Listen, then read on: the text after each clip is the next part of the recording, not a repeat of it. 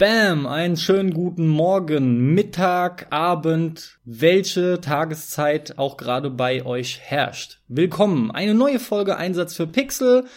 Ich begrüße euch und natürlich auch dich, sehr geschätzter Maximilian. Bam, bam, hallo. Bam, was Besseres ist mir gerade nicht eingefallen. Das ist aber auch vollkommen egal. Dafür ist mir ein Thema eingefallen, von dem du auch jetzt gerade erst vor kurzem erfahren hast und wirklich vor sehr kurzem, nämlich etwa vor fünf Minuten. Das heißt im Prinzip das, was wir mit der letzten Folge gemacht haben, gerade gedreht. Und unterhalten möchte ich mich mit dir heute über digitalen Spieleeinkauf, digitalen Spielekauf und alles, was damit zusammenhängt. Freust du dich schon? Definitiv. Das ist äh, Definitiv. Äh, meiner Meinung nach ein spannendes Thema. Da gibt's relativ viel auch zu, zu sagen. Die Frage ist nur, wo wollen wir starten? Naja, ich starte mal damit, wie ich darauf kam. Und zwar habe ich äh, letztens gerade, ist ein paar Tage her, mit meinem Bruder telefoniert und wir haben uns über iTunes unterhalten und Filme, um konkret zu sein. Und dann ging es darum, es ging um, ging um Kontengeschichten, Auslandskonten, weil er den Film in den USA entsprechend mit dem USA-Konto halt in 4K HDR bekommt und dasselbe Teil in Deutschland wiederum im iTunes Store teurer ist, aber nur in 4K angeboten wird, ohne HDR. Sprich, schlechtere Qualität sogar, für mehr Geld aber. Und irgendwie komme ich dann immer wieder schnell da drauf, dass ich generell denke, das ist halt dieser ganze Kram mit dem digitalen Kaufen. Es ist schöne neue Welt. Mittlerweile mache ich das auch überwiegend. Ich kauf kaum noch Retail-Spiele. Erst recht jetzt nicht mehr, seit ich am PC bin. Da ist es einfach irgendwie viel zu, viel zu komfortabel. Du machst halt nun mal einfach alles am PC. Das ist echt deine Schaltzentrale. Du stehst einfach nicht mehr auf und legst irgendwas ein. Mal ganz zu schweigen davon, dass ich überhaupt kein Laufwerk mehr hab. Nur das temporär geliehene von dir. Das wäre zwar nicht das Problem, ich könnte mir eins holen, aber irgendwie die Zeiten sind mehr oder weniger rum, sage ich jetzt mal vorsichtig. Mhm, absolut, ja. Die sind rum. Die sind für mich ungefähr so seit, ja, 2010, hm, 11, so um den Dreh. Seitdem sind die rum. Seitdem benutze ich eigentlich mit wenigen Ausnahmen nur noch digitale Versionen zum mhm. Runterladen. Mhm. Mhm. Ähm, ich habe mich auch eine ganze Zeit lang dagegen gewehrt, weil die auch immer gleich viel gekostet haben wie die Retail-Version. Und warum soll ich dann die digitale Version nehmen, wo ich äh, an einen Account gebunden bin, wo ich kein schönes Booklet habe, kein schönes Cover, nix irgendwie, was ich mir ins Regal stellen kann. Ne, da kaufe ich mir natürlich die Retail-Version. Ja, auch hier kleiner Einwurf, teilweise teurer als die Retail-Version. Ja, das gab's auch damals, ja, das stimmt. Gerade auf der PlayStation, als das eingeführt wurde, also generell auf Konsole, sehr häufig sogar. Als das aber aufgehört hat, durch die Sales, die Angebote und immer wieder die Spiele, ja, 75, 50 Prozent, 25 Prozent, wie viel auch immer günstiger waren, da habe ich mir ruckzuck gesagt, okay, wenn ich es jetzt auch günstiger bekomme, muss nicht raus, muss es mir nicht bestellen, muss dann tagelang drauf warten, dann kommt die Lieferung am Ende nicht an, dann hast du aber schon bezahlt. Alles Nervscheiß, auf den ich verzichten kann, sondern ich klick's an, kaufe, lad's runter, Spiel. Je nachdem, wie lange das Runterladen dauert, reden wir hier von einer Stunde, einer halben Stunde, zehn Minuten, drei Stunden. Auf jeden Fall schneller, als wenn ich es bestelle. Nicht immer schneller, als wenn ich jetzt in den Laden gehe, aber dafür bequemer. Dafür muss ich mich nicht anziehen, raus ins Auto, zum Mediamarkt fahren, mit irgendwelchen Assis an der Kasse stehen. Habe ich keinen Bock drauf. Mach ich lieber von zu Hause. So simpel ist es. Da fehlt mir aber wiederum das Shoppen gehen, zum Beispiel bei meinem Fachhändler in Mainz, ja wo du ja auch unter Gleichgesinnten dann echt bist und einkaufst und da Smalltalk hast du ohne Ende und auf Sachen stößt, die du vorher vielleicht noch nicht gekannt hattest, einfach weil du sie empfohlen bekommst. Das vermisse ich schon. Ja, aber ich glaube, das vermisst du nur, weil ähm, das hättest du heute auch nicht mehr, wenn du da wärst. Weil es gibt quasi nichts mehr, was dich überrascht.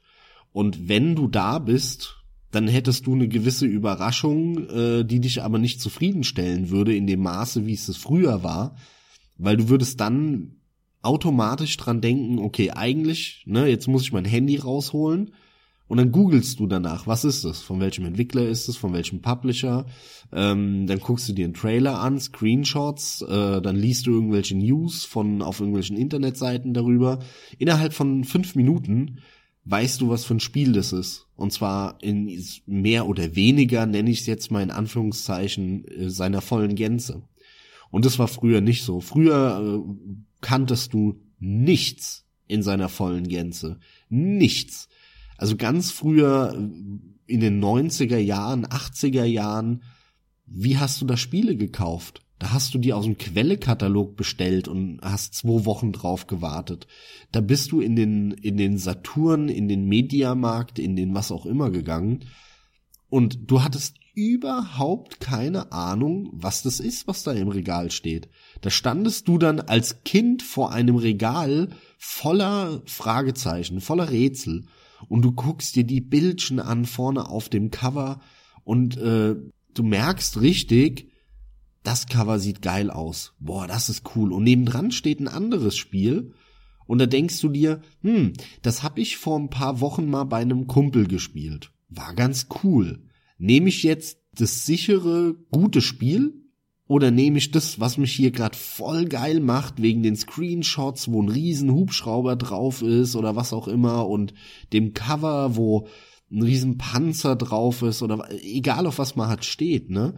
Und ganz häufig ist es mir passiert, dass ich mir dann das gekauft habe, was mich so heiß gemacht hat von dem Cover. Dann habe ich zu Hause angefangen, gespielt und fand es nicht gut. Und habe mir gedacht, scheiße, hätte ich lieber, äh, wäre ich lieber sicher gegangen und hätte mir das gekauft, wo ich wusste vom Kumpel, weil ich es da schon mal gesehen habe, das gefällt mir. Es ging mir früher mega häufig so. Und das gibt es ja heute nicht mehr. Heute googelst du alles, suchst, findest tausend Sachen davon und äh, du wirst zugeschissen mit Informationen. Und das finde ich ganz interessant an der Geschichte. Das ist wirklich was, das ist komplett verloren gegangen.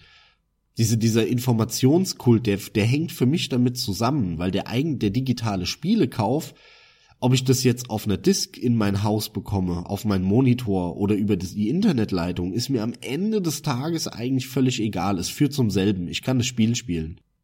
Aber mit welcher Erwartung man zum Kauf geht, das hat sich völlig verändert dadurch. Früher hast du, ich weiß noch, wie ich ähm, dann Taschengeld zusammengespart habe, Ostergeld, Weihnachtsgeld, was auch immer und dann hattest du 50 Mark, 100 Mark.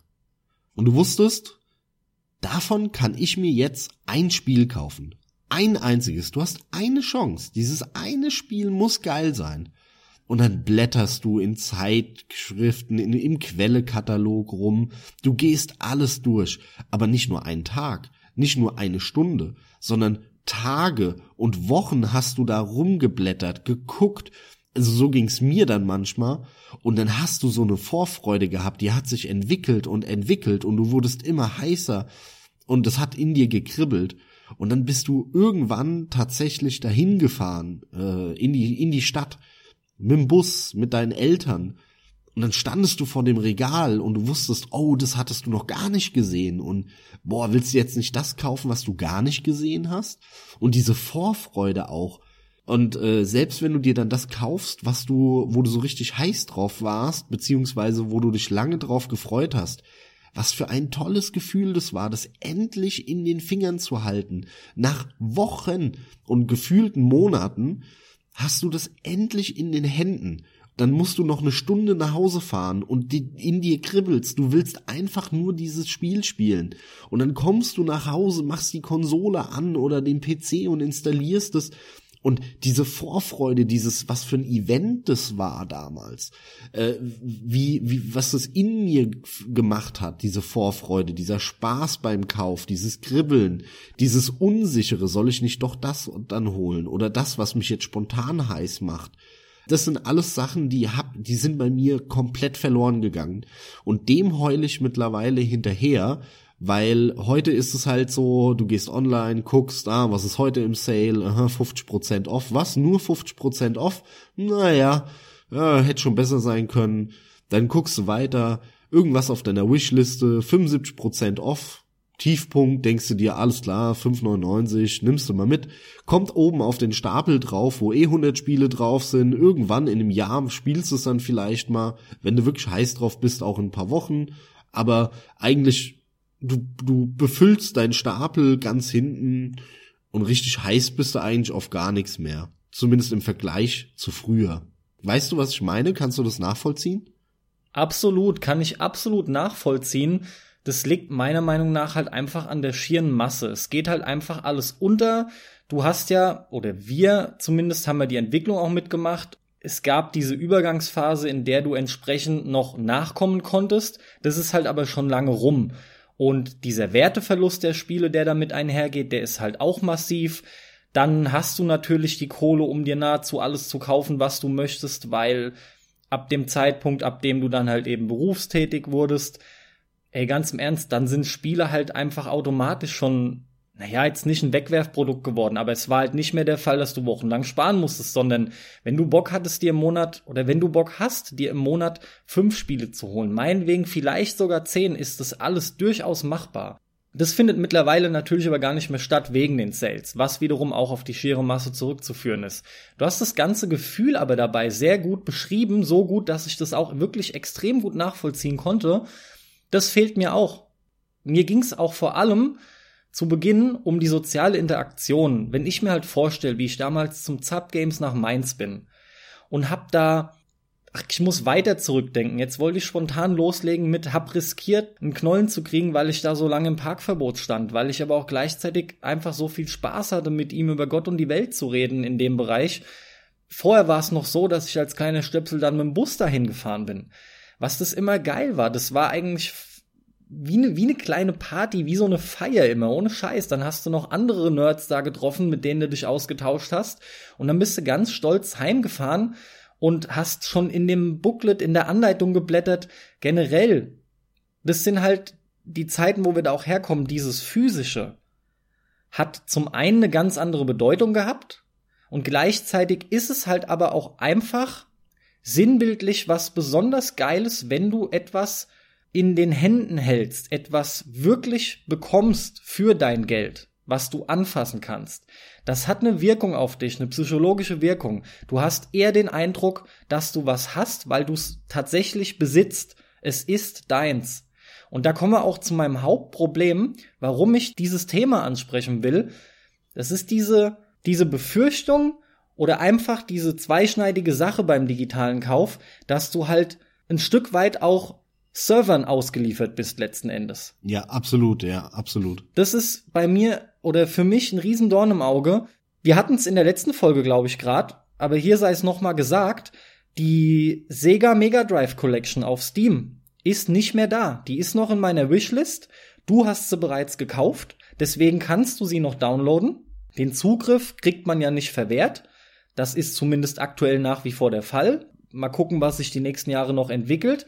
Muss aber auch gestehen, ich kenne da die, die AGB nicht von Steam und inwiefern des Rechtens wäre, mit welchen Hintertürchen auch immer vielleicht zu sagen, sorry, tut uns leid, wir können dir auch nicht mehr ermöglichen, obwohl du es gekauft hast, das runterzuladen. Das wäre aber schon eine, das wäre dann irgendwie Worst Case, weil sie es dir komplett nehmen. Aber die Tatsache, dass sowas verschwindet und du auch dran erinnert wirst und es dann nicht mehr kaufen kannst, ist schon bitter und war auch immer mal wieder ein Dämpfer oder ist immer mal wieder ein Dämpfer. Das sind so meine Gedanken dabei, ja. Das ist genau der Grund, warum ich unter anderem so ein großer Fan von Good Old Games bin. Ja, das geht mir ganz genauso. Weil du da nämlich nicht gebunden bist an deinen Account, sondern jedes Spiel einzeln runterladen kannst.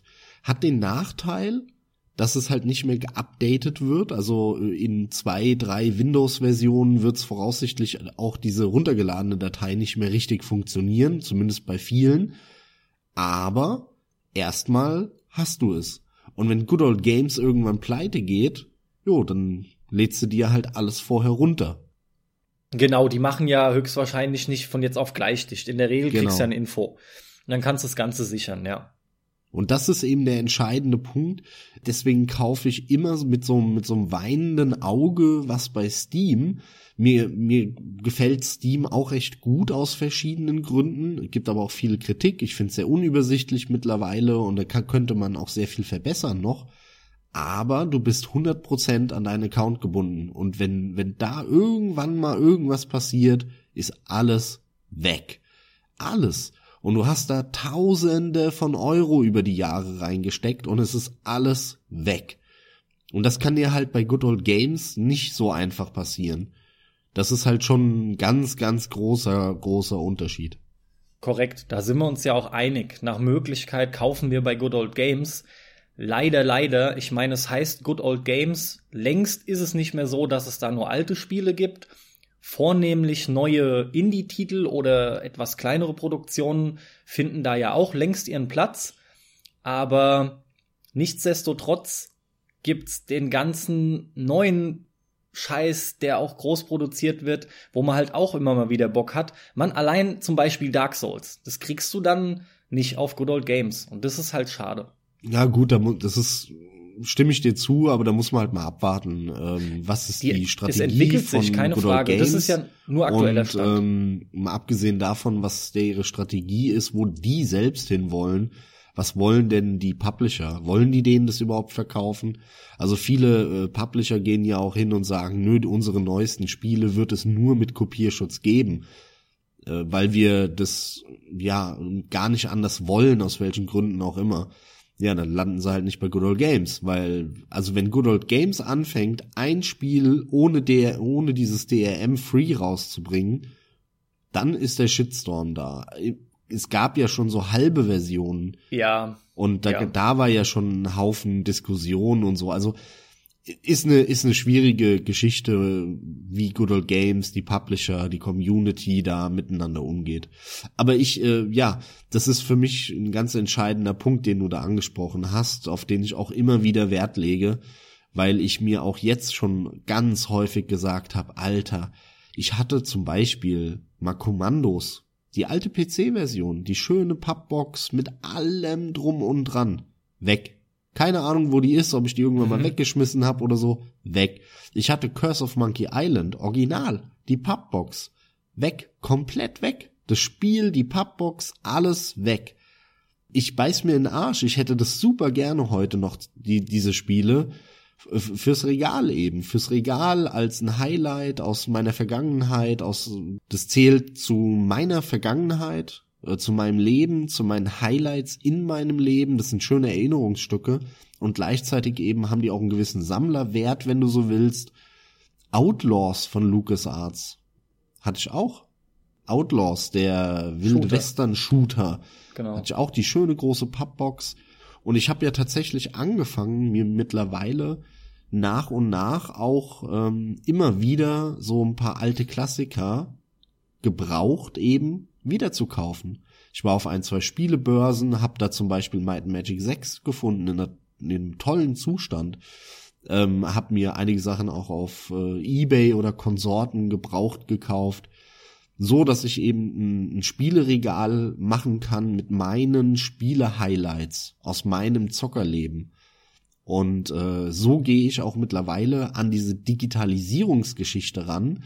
Ich finde, es ist eine tolle Option, platzsparend, ohne dass äh, auch auch man muss ja auch sagen, selbst für die Umwelt, wenn du so argumentierst, was gar nicht mein Stil ist, ja, und gar nicht zu mir passt, aber für die Umwelt ist es ja mega, weil da wird keine, kein Plastik für produziert, das wird nicht um die halbe Welt geschifft, in China mit, mit giftigen Chemikalien hergestellt, wo die Reste dann in den Fluss gekippt werden, dann fliegt ein Flugzeug, das ohne Ende Sprit verbraucht, Kerosin, nach Europa, wo es dann mit dem LKW, wo wieder mega viel Energie verbraucht wird und die Luft verpestet wird, es dann irgendwo in einen Laden kommt, wo dann einer mit dem Auto hinfährt, ja, wenn du dir das mal vor Augen führst, was, was da für ein Rattenschwanz dran hängt. Und jetzt sitzt du da, klick, lädst es runter. Gut, klar, dafür brauchst du auch Strom, das sind irgendwelche Atomkraftwerke, Aber der Energieaufwand ist deutlich niedriger, das ist ganz klar. Genau, aber in Summe ist es viel weniger. Allein das merkst du halt und es ist schneller, es ist einfacher in der Regel und dann machst du Klick, Klick, lädst es runter, spielst es, hast schön dein, dein digitales Spieleregal ja auch bei Steam, ne? Wenn du in, in diese Bilderansicht anmachst, die ich gerne benutze, dann hast du ja wie so ein digitales Regal. Bei Good Old Games ist es ja auch so ähnlich. Das ist auch Und, schöner. und die paar Titel, die mich umhauen, die ich mega geil finde, die kaufe ich mir dann als Retail-Version im Nachhinein äh, fürs Regal. So, dass ich meine, meine Spiele-Highlights immer hier stehen habe. Das ist mein Ziel. Und alles andere drumherum, was ich nur gut finde, mittelmäßig und schlecht, brauchen wir gar nicht drüber zu reden, sowieso nicht, aber auch die Sachen, die ich einfach nur gut finde, die habe ich halt nur digital. Die Sachen, die ich aber hervorragend finde, die stehen in meiner Vitrine, wo so ein bisschen meine, meine Highlights meiner Zockerkarriere stehen. Und die will ich aber nicht digital haben. Und die kaufe ich mir aber immer quasi doppelt und im Nachhinein. Weil erstmal hole ich mir die Digitalvariante, weil ich weiß ja noch nicht, ob es mir hervorragend gefällt. Und wenn ich dann weiß, ob es mir hervorragend gefällt, dann kaufe ich es mir nochmal, weil dann habe ich ja auch kein Problem damit, den Entwicklern quasi doppelt Geld für ihre gute Leistung zu geben und äh, dann halt die Retail-Version oder eine Special Edition oder sowas fürs Regal. Das ist so ein bisschen meine Maxime mittlerweile. Das finde ich auch cool. Ich äh, schaue das auch immer wieder gerne bei dir. Wenn man bei mir schaut, sieht man halt nur, ja, mehr oder weniger alte Titel. Aber mal gucken, wie lange du das noch machen kannst. Das wirkt trotzdem, finde ich, merkt man mehr und mehr wie so ein Relikt, so ein Überbleibsel aus vergangenen Zeiten. Das ist eine Entwicklung, finde ich, die sieht man wirklich sehr gut. Die ist auch sehr schnell vonstatten gegangen. Dieser Trend zum digitalen Spielekauf. Schade ist halt hierbei, auch wenn es das vereinzelt gibt, bin ich aber der Meinung, das ist nur die Ausnahme, die die grundsätzliche Regel bestätigt. Nimm gerade sau viele Spiele-Highlights, die du von Indie-Herstellern her erhalten hast, wo aber aus Kostengründen erst gar keine Box-Version produziert wird, keine Retail-Version, die halt natürlich auch hier wiederum den Vorteil von diesem Distributionsweg nutzen, die ganze Ersparnis, ja. Aber du bist halt nicht in der Lage, die eine physische Version überhaupt zu holen, weil es erst gar keine gibt. Ja, damit musst du halt leben, leider. Damit ne? dass, musst du dass leben. Es sowas gibt. Allerdings gibt es da auch so Zwischenschritte. Es gibt mittlerweile ja so so wirklich Firmen, gerade in der USA, Die das produzieren, ja. sind natürlich kleine Buden, aber die laden sich diese Spiele runter, packen die auf eine Disk und machen dann wirklich ein Art Design und so weiter dazu. Das ist so ein bisschen wie früher war ist, als Spiele noch ein bisschen mehr waren als einfach nur so ein Lappen mit einem CD-Key. Vollkommen klar. Es gibt auch den Fall, dass du zum Beispiel bei Kickstarter einfach das Goal äh, erreichen kannst, ne, dass dann halt eine Box-Version produziert wird, weil sie die Kohle eingenommen haben. Stimmt, ja. Genauso kann man auch ganz klar wieder hier argumentieren, wie viele Spiele würden erst gar nicht das Tageslicht erblicken, gäb's nicht diesen Weg. Ich sehe das häufig bei äh, Metal Jesus Rocks, dem YouTube-Kanal. Mhm. Da gibt's ja diese Game-Pickups der letzten Genau. paar Wochen, äh, was der dann immer mit, mit diesem Reggie zusammen macht. Da äh, fällt mir ganz häufig auf, dass ich ähm, irgendwelche Spiele sehe, wo ich mir denke, krass, davon gibt's eine Retail Genau, PS4-Version. Ich habe gedacht, das wäre ein reines Digitalspiel und es sind die auch. Das sind reine Digitalspiele. Nur die, die kaufen die, weil das Sammler sind und so, die kaufen halt wirklich diese äh, nachproduzierten, ich sag mal amateurhaft, aber schon mit Liebe gemachten ähm, Retail-Versionen, die eigentlich Fakes sind, weil eigentlich gibt es die so nicht. Genau. Ja, die sind selbst ausgedacht, ganz klar. Aber die sind halt allem nachempfunden, ne? Wie man es sonst kennt. Du bekommst halt nur nicht das Design, wie du es vermutlich vom Hersteller bekommen hättest, aber das ist auch schon alles.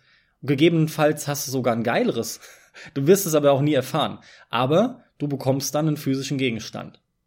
Was mir in dem Zusammenhang nämlich noch einfällt, das dürftest du aber eher erlebt haben als ich, ist diese Schande, als man das erste Mal eine typische PC-DVD-Hülle aufgemacht hat und dann war da aber gar keine DVD drin, sondern nur ein scheiß Steam-Key. Ja, das ist mir ein paar Mal passiert.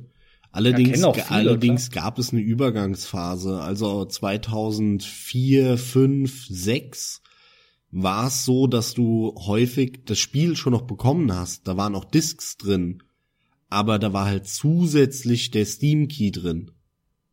Und dann so ab 2009, 10, 11, da fing das an, dass es dann irgendwann äh, nur, also häufig ein, ein Spiel gab, eine Hülle, wo dann wirklich nur ein Steam Key drin war. Und mittlerweile ist es ja auch meistens so, dass du da oder sehr, sehr häufig nur ein Steam Key kaufst. Und dann kannst du es ja wirklich auch digital kaufen.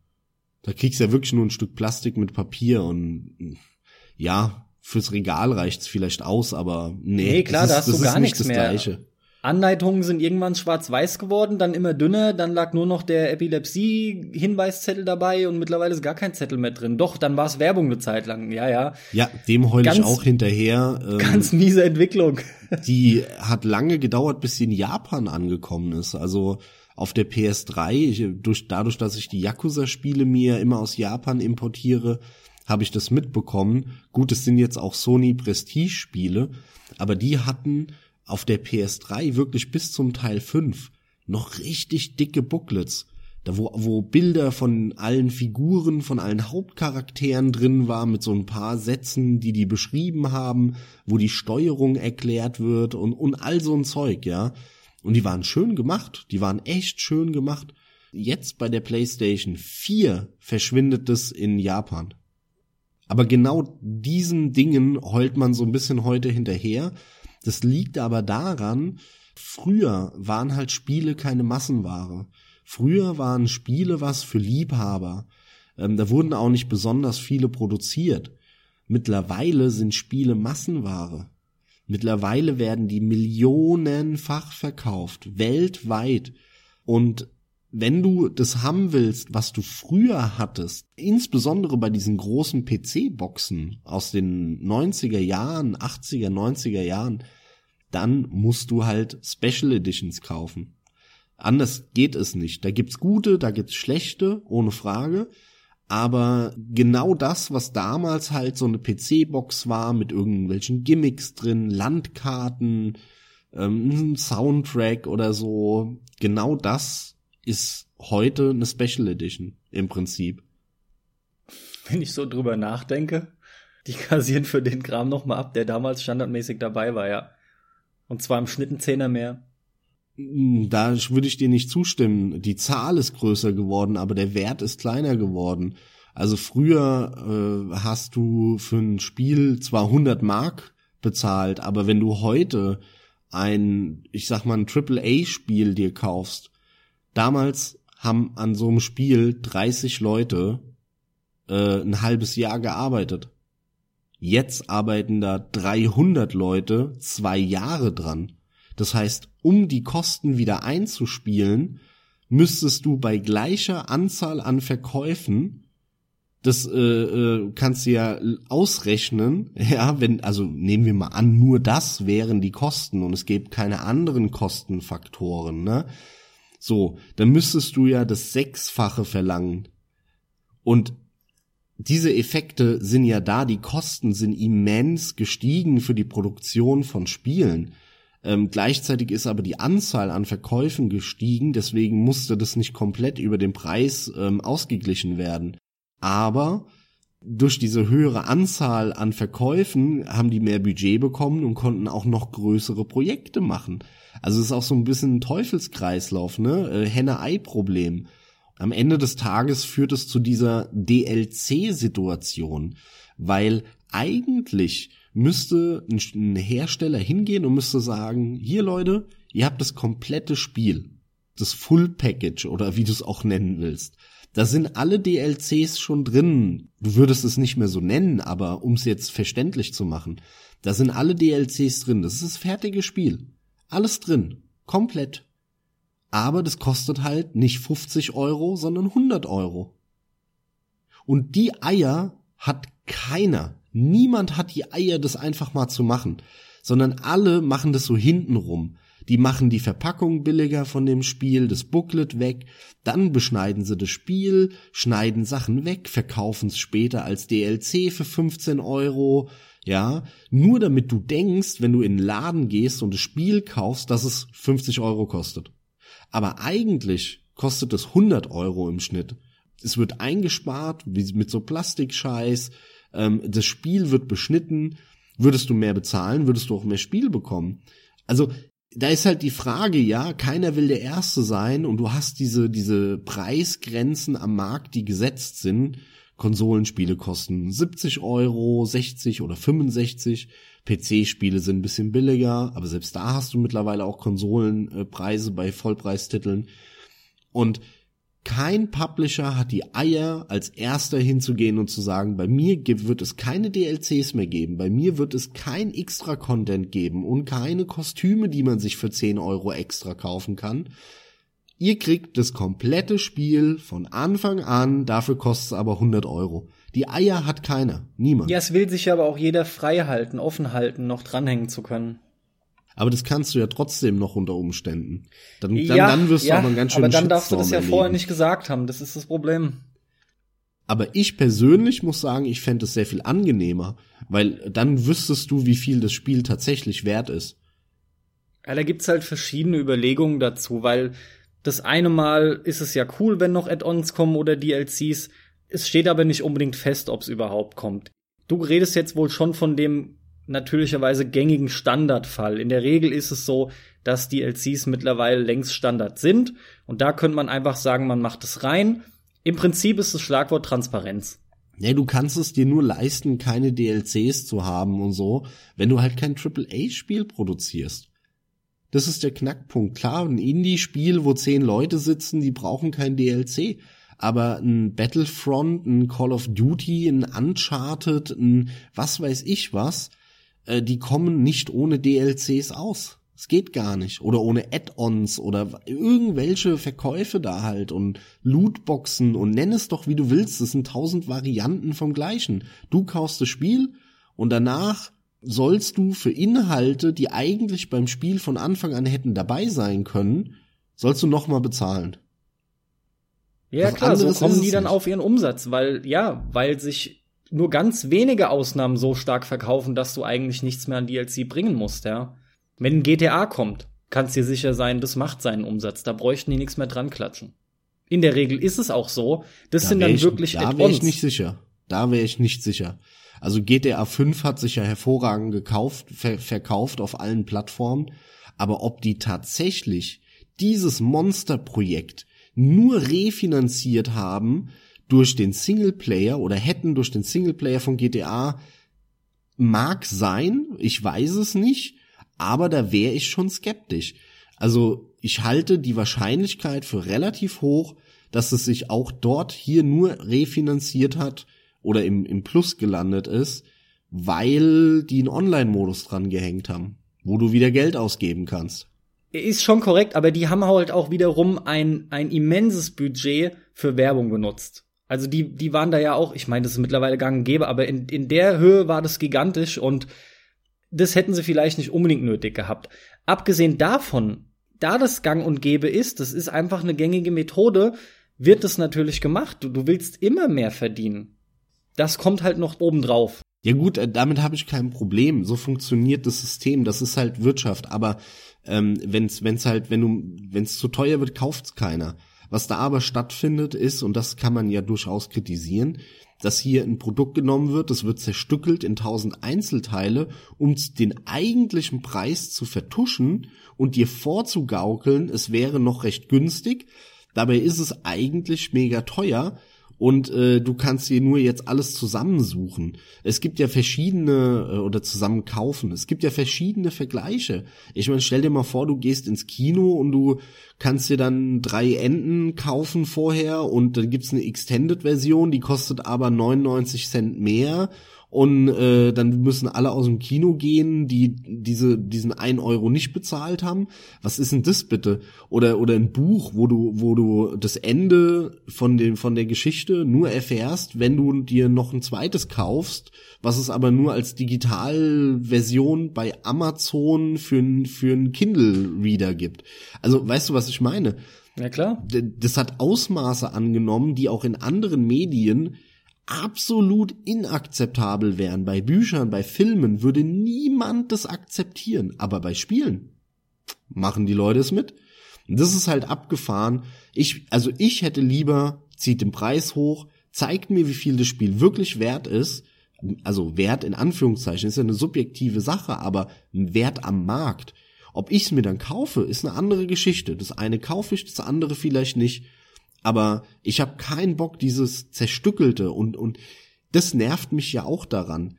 Ja, diese, diese Digitalisierung hat ja wirklich Türen geöffnet ähm, für ein Chaos. Season Pass. Du, du kaufst Sachen, die du, wo du noch nicht mal weißt, was du kaufst. Ich verliere den Überblick, selbst bei Spielen, die mir gut gefallen darüber, was gibt es für DLCs? Was ist rausgekommen? Ist das jetzt wieder nur ein optisches Add-on oder ist es wirklich was mit einem neuen Level? Dann wird irgendwas angekündigt, dann musst du wieder nachschauen, ist es jetzt ein Teil 2 oder ist es nur ein Add-on, ein DLC, der rauskommt? Ähm, du verlierst vollkommen den Überblick stellenweise.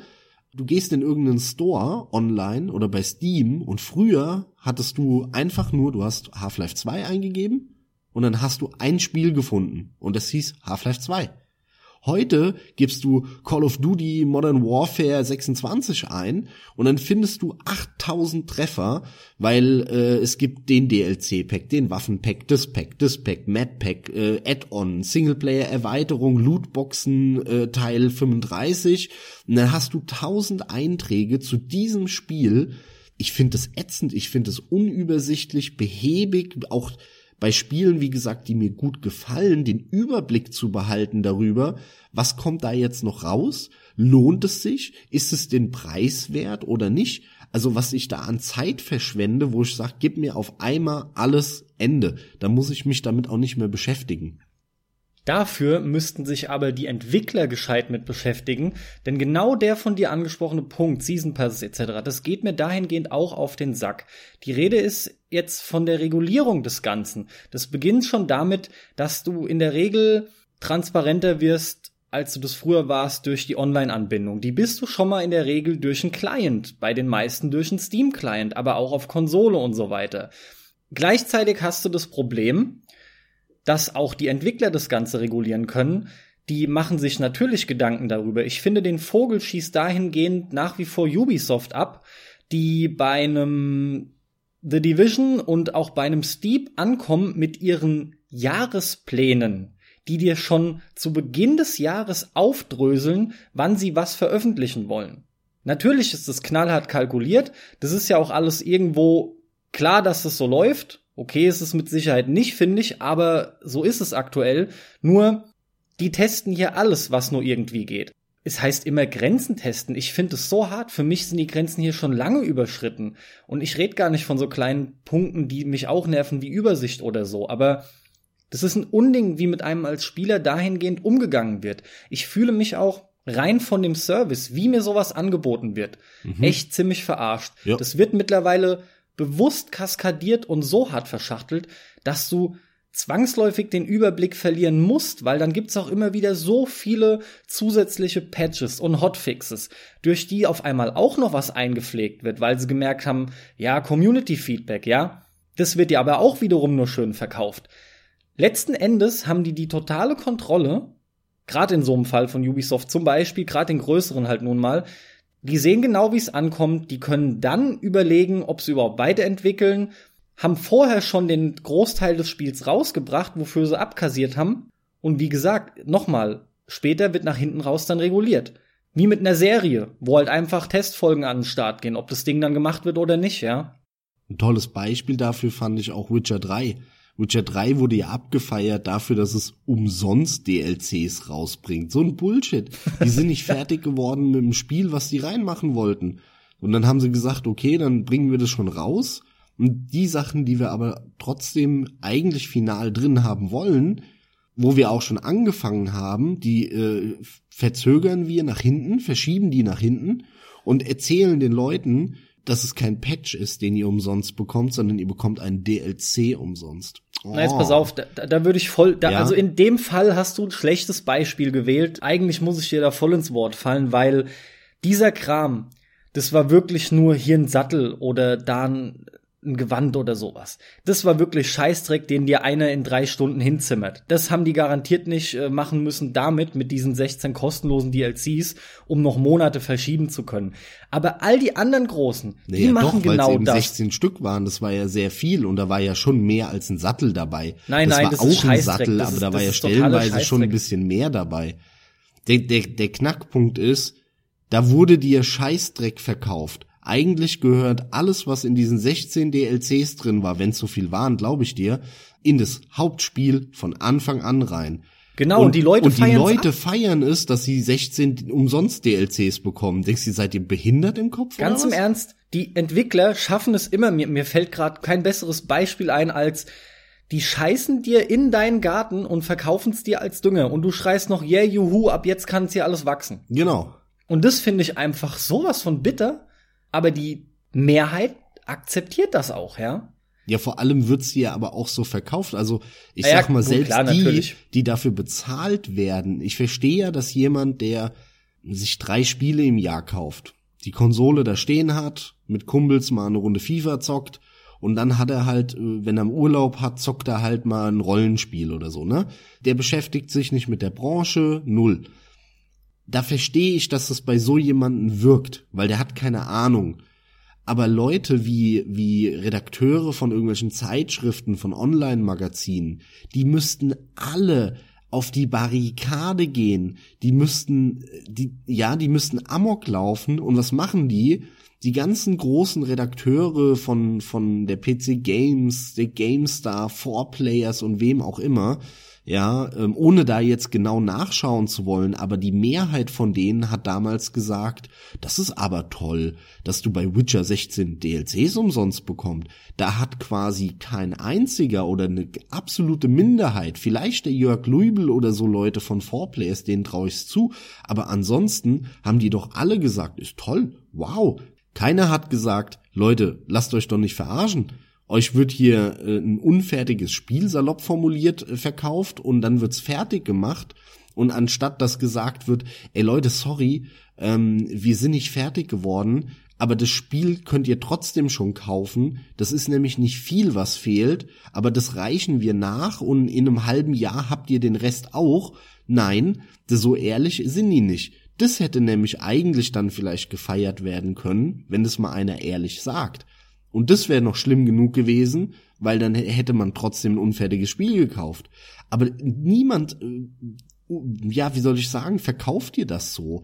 Und äh, das, was dann der Otto Normal-Typ dann mitbekommt, wenn überhaupt, mal abseits von seinen Kumpels, ist dann halt so eine Meinung, die er mal in irgendeiner Internet-News auf äh, der GameStar oder auf Eurogamer liest. Und da steht dann, das ist aber toll, die Leute kriegen 16 DLCs umsonst. Die machen ihren verfickten Job nicht. Dafür werden die bezahlt. Aber sie machen ihren Job nicht. Also ich finde es nach wie vor schade, dass du das Witcher-Beispiel gewählt hast, aber es ist, trotz allem ist es korrekt und ja, aber das Witcher-Beispiel passt am besten, Es ist weil egal, da es das das abgefeiert wird. Natürlich, aber es zeigt das Bild von allem aktuell gängigen. Letzten Endes ist die AAA-Landschaft beim Gros der Dinge, das sind Early Access-Titel. Das ist im Prinzip das Gleiche. Du Ist kriegst da Early so, Access-Titel. Ja, ja, Ist klar, häufig so, nicht weil die- immer, das ist ja klar, aber doch sehr häufig. Sehr häufig, weil, weil die den großen Zeitdruck haben und trotz Riesenteams mit Genau. 300, 400, 500 Mann nicht hinterherkommen, diese Riesenprojekte jährlich oder, oder zweijährlich rauszubringen. Also du hast es ja jetzt auch an Battlefront ganz aktuell gesehen, ähm, wie unfertig das Spiel ist und wie schnell das da stellenweise hingeschluddelt wurde von, von DICE. Die, die müssen viel zu wenig Zeit gehabt haben. Und dann kamen ja andere Studios noch hinzu, um die zu unterstützen, was ja wohl ein Grund war, warum ähm, Visceral Games, die die Dead Space gemacht haben, zugemacht wurden. Weil das Singleplayer Star Wars Spiel, woran die gearbeitet haben, hatte halt siebte Priorität von den Sachen, an denen gerade gearbeitet wird bei EA. Ja, leider. Und das Studio, was denen geholfen hat, sollte aber abgezogen werden, damit die nämlich DICE helfen können, Battlefront 2 zu machen, damit das Battlefront pünktlich zum neuen Star Wars Film rauskommt. Und dann haben sie halt gesagt, alles klar, was hat die niedrigste Priorität? Scheiß auf das Singleplayer-Spiel, was Visceral Games macht. Wichtiger ist, dass das Multiplayer-Lootboxen-Ding parallel zum Star Wars-Film mit rauskommt. Und dann haben sie das Projekt gecancelt, die einen zu DICE gesteckt und gesagt, so, mal, klopp mal einen Singleplayer hin und die anderen haben sie einfach dicht gemacht. Das ist die Realität. Ja, da laufen halt viele Sachen grundlegend falsch, keine Frage aber aufhalten kannst du das nicht mehr wirklich. Es ist halt einfach viel zu oft der Fall, dass die Dinge unfertig erscheinen, wohl wissentlich, dass Abkäufe in großen Stückzahlen erfolgen werden und das Spiel weiterhin zu Ende entwickelt wird. Und das ist halt ein Punkt, wo ich finde, dass sich irgendwo der Kreis schließt. Digitale Spieleverkäufe oder dieser Weg, diese, diese Distribution, die ist eine der größten Gründe, warum das überhaupt möglich ist, ja. Zum einen die totale Online-Anbindung und halt auch die Tatsache, dass du Spiele digital einkaufst. Das ist einfach alles auch schön, da benutze ich jetzt deinen Ausdruck nochmal, das ist alles schön hintenrum erfolgt. So richtig, so richtig langsam immer wieder eingefädelt. Das haben sie auch ja wirklich gut gemacht. Peu à peu, Schritt für Schritt und alles immer toll verkauft, ne? Du brauchst, du brauchst keine Discs mehr, du musst dich nirgendwo mehr hinbewegen, du kannst einfach draufklicken. Es wird einfach alles permanent gepatcht, wenn ihr mal irgendwelche Problemchen habt. Ihr habt permanenten Support. Wir können das analysieren und können euer Feedback dann besser auswerten. Egal was, es gibt da so viele Gründe, es gibt unzählige Gründe. Was ja aber auch alles stimmt. Es sind ja positive Aspekte. Nur die das reden natürlich korrekt, nicht über aber die negativen. Aber es redet halt keiner über die negativen Aspekte. Ist ja auch klar, dass das nicht von Entwicklerseite kommt, von denjenigen, die dir es verkaufen wollen. Vollkommen logisch. Aber da komme ich nicht umhin, wieder einfach die fucking Journalisten in die, äh, zur Verantwortung zu ziehen. Das sind die, die mir mehr denn je genau diese dunkle Seite von diesem Scheiß aufzeigen müssen. Aber auch die fördern das eigentlich einfach nur. Klar. Es heißt doch nicht nur, wenn die negativ darüber reden, dass ich jetzt irgendwie automatisch dann Spiele schlecht finden würde oder auf einmal vollkommen umdenke. Aber wenigstens werde ich zum Nachdenken angeregt in gewissen Teilen und wir kämen vielleicht mehrheitlich mal zu einem anderen Ergebnis, nämlich zu dem, dass ich auch wirklich bewusster sage, vote with your wallet oder allgemein auch nicht alles mit sich machen zu lassen. Ja, absolut richtig, ja. Aber du siehst halt, dass die, die Presse, die Spielejournalisten und so, die sind halt nichts anderes als ein Teil dieses Systems. Und ähm, die können nicht ausscheren.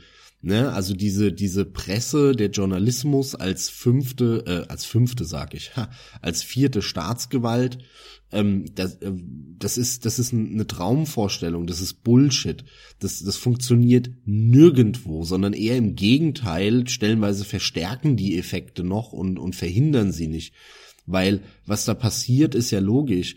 Die sind abhängig von dem Geld von denen, die das machen. Punkt. Ende. Damit ist alles erklärt. Alles ist damit erklärt. Ja, die ganzen Zeitschriften, die Online-Seiten, die leben ja nicht davon, dass äh, du da 3,99 Euro denen gibst, um so eine Zeitschrift zu kaufen oder, oder zu lesen, sondern die leben davon, dass da Ubisoft-Werbung drin ist, EA-Werbung drin ist, äh, was weiß ich, THQ Nordic-Werbung, was auch immer. Die leben von den Werbedeals und wer gibt denen das Werbegeld? Die, die die Spiele herstellen und die stellen das wiederum mit dem Geld her, was sie über DLCs verdienen. Und deswegen würde da ein, ein Magazin einfach wirklich mal rigoros harte Kante zeigen, dann wären die innerhalb von einem Jahr insolvent dann wären die weg, dann wären alle arbeitslos, die da arbeiten würden, weil dann würde nämlich kein Publisher, kein Spielehersteller denen mehr Geld geben und da Werbung machen, weil dann würde da ja stehen, Battlefront 2 ist absolute Rotze, kauft diesen Dreck nicht, ja, sondern, sondern entscheidet mal äh, ein bisschen, denkt mal vorher nach und entscheidet es. Und nebendran würde aber ein Werbebanner sein, der sagt, kauf bitte Battlefront 2, das neue geile Star Wars Spiel. Das passt nicht zusammen. Punkt. Damit ist alles erklärt. Ja. Ja, Abhängigkeit ist das Schlagwort, beziehungsweise darum lieb ich Unabhängigkeit so sehr bei, bei Informationsquellen. Unter anderem auf ein Bier, um für die mal wieder Werbung zu machen, aber es ist halt so, Das ist halt top. Die können im Prinzip machen, tun und lassen, was sie wollen. Zumindest sagen, was sie möchten. Ja. Weil die durch Spenden finanziert sind halt. Absolut, Das ist ja. einfach geil und das liebe ich, ja. Und es gibt ja noch viel mehr Quellen. Aber das ist halt schrecklich, die, die großen Namen, wo halt die meisten immer noch, oder wo die meisten Ohren immer noch drauf gerichtet sind. Was weiß ich, GameStar, PC Games und wie sie alle heißen. Das fing damals alles cool an. Deswegen sind die auch zu Recht groß. Aber deswegen stehen die auch jetzt unter dem Druck und der Abhängigkeit und können sich's halt nicht mehr anders erlauben. Aber das Problem ist, dass die meisten da einfach noch dran hängen. Und letzten Endes kann ich das alles runterbrechen auf die traurige Tatsache, dass Leute nicht bewusst genug drüber nachdenken, was sie machen. Das will ich ganz allgemein ausdrücken, ganz bewusst, ja. Ja. Das ist ja nicht nur bei Spielen der Fall. Obwohl ja lustigerweise, weil ich eben das Beispiel Battlefront 2 erwähnt habe, da ist es ja so, der Shitstorm, also die, die Aufregung kam ja nicht durch Journalisten. Die Journalisten haben gesagt, ja, ist ein ganz nettes Spiel, Star Wars, dudel, dudel, dudel, haben so ein bisschen beweihräuchert, ne? Der Shitstorm kam von den Leuten. Die sind ausgerastet. Die Spieler, die haben sich aufgeregt, die das gekauft haben. Und das ist wieder ganz nett, finde ich daran. Das entlarvt auch das System. Da siehst du wirklich, wurde eine Grenze überschritten, was zu einem unglaublichen Shitstorm geführt hat. Und die Journalisten, die eigentlich das im Vorfeld hätten vorhersehen sollen oder zumindest ahnen äh, müssen, haben gar nichts geahnt. Die haben einfach nur gesagt, das ist ein ganz nettes Spiel, nicht das Beste, passt schon. Die haben es erst später, beziehungsweise natürlich quasi live aufgegriffen, zeitnah Klar. aufgegriffen, um auf den Zug des Shitstorms aufzuspringen. Und das war einfach super interessant, das zu sehen. Ganz Und genau. Entlarven ist hier fantastisch, ja. Das ist ein richtig super Beispiel. Und äh, Battlefront 2 ist ja nur ein aktuelles Beispiel, da gibt's ja genug andere und ja. Gibt's, aber es- die waren es- halt dreist genug, beziehungsweise die waren auch einfach, das war schon dumm. Also, wie man das so dreist testen kann, ist schon hart. Aber gut, gut. Wenigstens sieht man, wenn du zwei, drei Sprünge zu viel machst oder Schritte zu weit gehst, wenn du es also sprichwörtlich überschreitest, ja, wortwörtlich überschreitest, dann macht es halt eben doch nicht mehr jeder mit, weil dann auch die Masse sieht, ich werd hier grad verarscht. Gott sei Dank gibt's da dann so eine Selbstregulierung. Aber sich da auf die Journalisten und die Presse zu verlassen, das ist wirklich das Dümmste, was man machen kann. Da darfst du dich 0,0 drauf verlassen. Ja, aber da haben wir jetzt die hässliche Fratze betrachtet von der Digitalisierung. Wir haben auch schon die positive betrachtet. Ja, man hat weniger Müll im Regal, es ist alles schön ordentlich, es ist schnell da. Es hat einfach alles seine Pro und Kontras, seine positiven und negativen Aspekte. Und ich will es aber nicht missen. Also ich finde die Situation, ähm, auch wenn diese, diese Auswüchse da sind, ähm, finde ich aber grundsätzlich habe ich damit wenig Problem, weil diese Auswüchse sind halt bei den AAA-Titeln, die mich gerade fast nicht interessieren. Und bei den kleineren Spielen, da äh, bin ich eigentlich gar auch nicht unglücklich darüber, dass man die mal schnell runterladen kann, zocken kann. Die kosten auch entsprechend wenig. Die würden mehr kosten, wenn sie im Regal stehen müssten irgendwo, weil dann bräuchten sie wieder einen Publisher und einen, einen viel komplizierteren, aufwendigeren Distributionsweg. Du hättest gar nicht so eine kleine Indie-Flut gehabt mit 9,99 Euro Spielen und und und. Das sind alles coole Entwicklungen, finde ich. Und die Dinger, die mir halt richtig gut gefallen, die kaufe ich mir halt fürs Regal. Auch wenn es leider nicht bei allen geht, das stimmt, da hast du äh, einen Punkt. Aber im Umkehrschluss hätte ich wahrscheinlich bei denen, wo das nicht geht, auch nie gespielt, wenn es diese digitale Vertriebsmöglichkeit erst nicht gäbe. Dann hätte ich die auch nie gespielt, weil dann wären die nie entstanden, diese Spiele. Und insofern kann, kann ich damit leben. Es ist ein schöner Mittelweg. Ich habe mein Regal mit meiner Spielhistorie. Da ist wirklich nur der geile Scheiß drin. Und auf der anderen Seite habe ich meine digitale Sammlung, die ich mal schnell runterladen kann, ohne groß Tamtam. Und ich muss nicht mehr irgendwo in die Stadt fahren und mir das Zeug kaufen. Deswegen finde ich die Entwicklung eigentlich nicht verkehrt, aber es ist halt nicht alles Gold, was glänzt. Ne? Absolut, das ist immer so. Jo, ich kann dem auf jeden Fall soweit schon mal zustimmen. Merkt man allein schon an der Tatsache, so bin ich ja auch ursprünglich eingestiegen in den Podcast, dass ich ja selbst fast ausschließlich digital kaufe. Das heißt, ich bin dem gegenüber auch, das ging auch dann sehr flott, äh, sehr schnell offen geworden und ich weiß das sehr zu schätzen. Es war schon immer so, dass nicht alles Gold ist, was glänzt. Wir haben oft diese ganzen Sprüche mit damals war alles besser, bla bla. Ich will jetzt auch nicht wirklich drauf eingehen, aber immer hast du Vor- und Nachteile. Und seitdem Spiele größer werden, sind solche Entwicklungen halt unvermeidlich. Gleichzeitig, du sprachst von einem Mittelweg halt auch, gleichzeitig ist es ganz einfach so, dass du halt für dich wirklich einen Mittelweg finden musst, eine goldene Mitte, was deine Einstellung angeht, weil du bekommst dadurch doch so viel und du hast die Entscheidung, was du dir holst. Genauso kannst du halt eben nun mal dich auch entscheiden und ja, das ist jetzt bei weitem nicht das erste Mal, dass wir sowas sagen und es ist auch keine Erkenntnis in dem Sinne, aber man sich doch einfach Gedanken drum zu machen, wofür man sein Geld wirklich ausgibt. Ist es denn alles nötig? Ach, das sind Dinge, die ich mir immer wieder wünsche, aber die, die passieren einfach nicht. Es hat seine Gründe, warum das so groß ist. Für mich muss ich einfach dann selber sagen, zügel dich, hol nicht allen Kram und schön zu sehen, dass es halt so Beispiele dann auch gibt, wie mit Battlefront, dass die Leute auch auf die Barrikaden wieder mal gehen, das tut gut, das dämpft das Ganze ein bisschen, zeigt, es sind durchaus Grenzen vorhanden und die sind auch wichtig.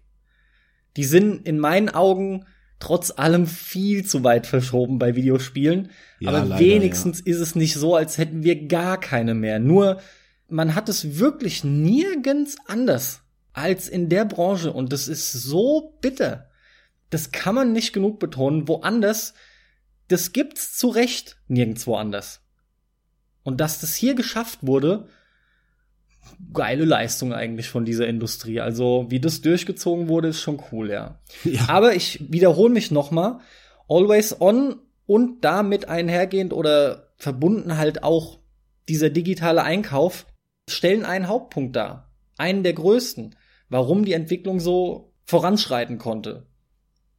Auf ein Thema sind wir jetzt sehr wenig eingegangen. Ähm, das ist aber auch absolut richtig, weil dazu haben wir einen einzelnen Cast gemacht. Ich habe es anfänglich gesagt. Die Digitalisierung hat dazu geführt, dass wir ja einen immer größeren Stapel der Schande anhäufen. Das ist ein Effekt davon, aber da hört euch unsere Stapel der Schande Folge zu an. Genau. Also letzten Endes sollte klar geworden sein, was mir da auf dem Herzen lag. Ich bin tierisch gespannt, was die nächsten Jahre da bringen. Momentan finde ich sau schwer zu sagen, boah, in zwei Jahren gibt's schon wieder so einen Riesensprung. Ich, mir fällt schwer zu sagen, ob die Entwicklung weiterhin so schnell voranschreitet. Für uns in negativer Form. Ich, ich weiß es nicht. Ich sag ja, Grenzen gibt's. Aber mal schauen, wie die nächsten Jahre einfach werden. Die Befürchtungen sind da, aber das ist einfach, das ist Zeug von morgen. Das bringt nichts da weiter zu diskutieren drüber. Ja, aber es werden auch positive Aspekte kommen, wie immer. Natürlich. Schwarz-Weiß ist schon immer. Ja, Max, dann hab ich nichts mehr. Gibt's von deiner Seite noch was? Nein, lass uns damit diese Folge beenden. Von meiner Seite einen wunderschönen Abend, einen wunderschönen Mittag, einen wunderschönen Morgen noch an unsere Zuhörer. Danke, dass ihr mal wieder dabei wart. Ähm, wir lieben euch. Ich hoffe, ihr liebt uns auch. Denn oh. gebt uns mal eine kleine Bewertung. Dankeschön. Wunderbar, du rollst zum Schluss die Tageszeiten von hinten nach vorne auf. Optimal, sehr schön gemacht. Ja, mal, mal was Spontanes, mal was Neues. Immer mal was Neues, jawohl.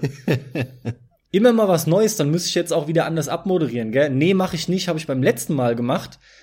Ich hoffe aber absolut, dass ihr da wieder was mitnehmen konntet. In meinen Augen ist es immer cool, wenn wir es schaffen, euch auch zum Nachdenken anzuregen das ist halt was, was ich mir auch immer erhoffe für mich selbst, wenn wir diese Gespräche führen.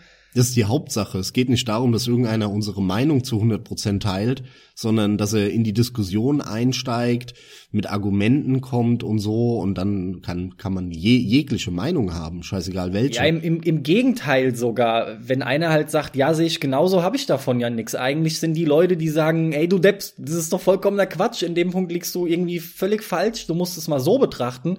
Genau dadurch komme ich ja überhaupt erst dazu äh, nachzudenken und, und, und selbst andere Perspektiven mir zu eröffnen. So ist das mit allem im Leben. Jetzt sind wir wirklich komplett philosophisch übergreifend geworden. das war's. Ich bin auch raus. Max, dir noch einen angenehmen Tag. Euch allen auch. Ich hoffe, ihr hattet Spaß. Viel Spaß auch beim Zocken. Und wir hören euch hoffentlich wieder beim nächsten Mal. Tschüss.